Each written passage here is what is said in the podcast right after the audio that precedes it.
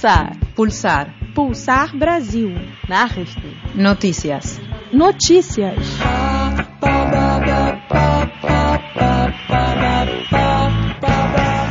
Landlosenbewegung und Via Campesina fordern Agrarreform in Brasilien. Tausende Arbeiterinnen und Arbeiter aus der Stadt und vom Land kamen in der Hauptstadt Brasiliens zusammen, um während der bundesweiten Aktionstage öffentlich ihre Unzufriedenheit auszudrücken.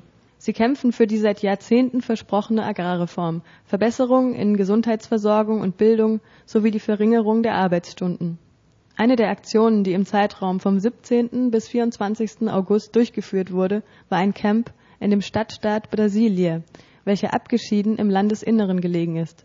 Circa 4000 Landarbeiterinnen und Landarbeiter aus ganz Brasilien fanden sich ein, um teilzuhaben an der Aktion, die im Rahmen einer Reihe von Mobilisierungen von Via Campesina organisiert wurde, um die Bundesregierung an die längst überfälligen Reformen in der Agrarpolitik zu erinnern.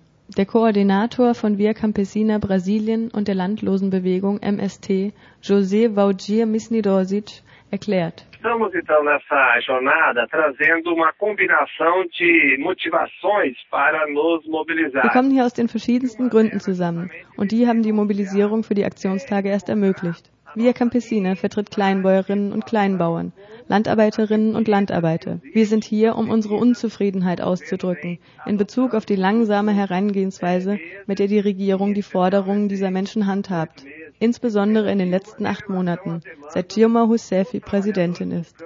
Die Menschen auf dem Land sind die Leidtragenden der nicht realisierten Agrarreform und der Wasserkraftwerke. Wir kampieren hier, um zu protestieren gegen die Politik der Regierung Dilma, die all dem widerspricht, für das wir als Via Campesina stehen.